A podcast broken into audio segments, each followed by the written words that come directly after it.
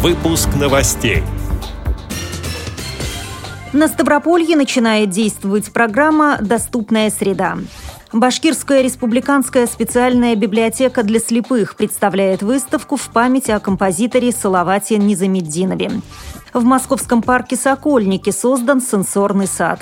Из Риги в Хельсинки миссия «Паруса духа» отправляется в новое путешествие. Далее об этом подробнее в студии Наталья Гамаюнова. Здравствуйте. Здравствуйте. В начале августа в бюджет Ставрополья поступят средства на реализацию федеральной программы «Доступная среда». Как сообщает интернет-газета «Став город», из федерального и областного бюджетов выделено более 18,5 миллионов рублей. Постановление Краевого правительства о субсидировании средств для 20 территорий края было подписано в Рио губернатора Владимиром Владимировым. Наибольшие суммы адресованы городам Ессентуки, Пятигорск, Ставрополь и Шпаковскому району. Выделенные средства пойдут на переустройство объектов здравоохранения, культуры, спорта и образования. Предполагается, что к окончанию срока действия программы в 2016 году будет переоборудована большая часть всех социальных объектов в крае. Башкирская республиканская специальная библиотека для слепых открыла книжную выставку «Мастер ушел, музыка осталась» в память о выдающемся композиторе Республики Башкортостан Салавате Низамеддинове. Он скончался 29 июля 2013 года на 57-м году жизни. Жанровый диапазон его творчества охватывал оперы и симфонии, хоры и романсы. Он написал более 200 эстрадных песен, музыку к спектаклям, документальным и художественным фильмам. В московском парке «Сокольники» создан сенсорный сад, место, подходящее для игр и занятий со слепыми и слабовидящими детьми.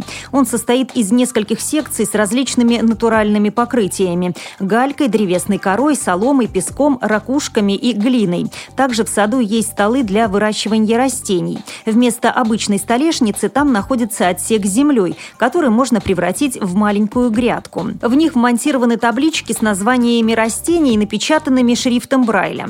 Сотрудники парка подчеркивают, что в саду можно ходить босиком. Запись на мастер-классы по телефону 8 926 837 47 58. Сенсорный сад будет открыт до осени. 4 августа из Риги в Хельсинки отправляется в плавание экспедиция гуманитарной миссии «Паруса духа», участниками которой стали люди с ограниченными возможностями здоровья, в том числе с нарушением зрения. Команде предстоит совершить самую длительную экспедицию в своей истории, пройдя маршрут Рига, Таллин, Санкт-Петербург, Хельсинки, Рига. Планами делится один из участников экспедиции, руководитель социального движения «Белая трость» Олег Колпащиков. У нас будут мероприятия 8-9 в Таллине. А дальше большая презентация будет в Санкт-Петербурге в библиотеке слепых. Приедут э, артисты, в том числе э, руководитель рок-группы из Петрозаводска, колясочник Владимир Рудак. Питерские обещают к нам присоединиться артисты, в том числе незрячие. Дальше в Финляндии 18 числа в Российском доме дружбы тоже мы сделаем презентацию, видимо, тоже с концертом. Всех приглашаем поучаствовать в мероприятиях и приглашаем, пока есть еще места, можно прямо поучаствовать в переходах настоящих морских под парусом на хорошем катамаране.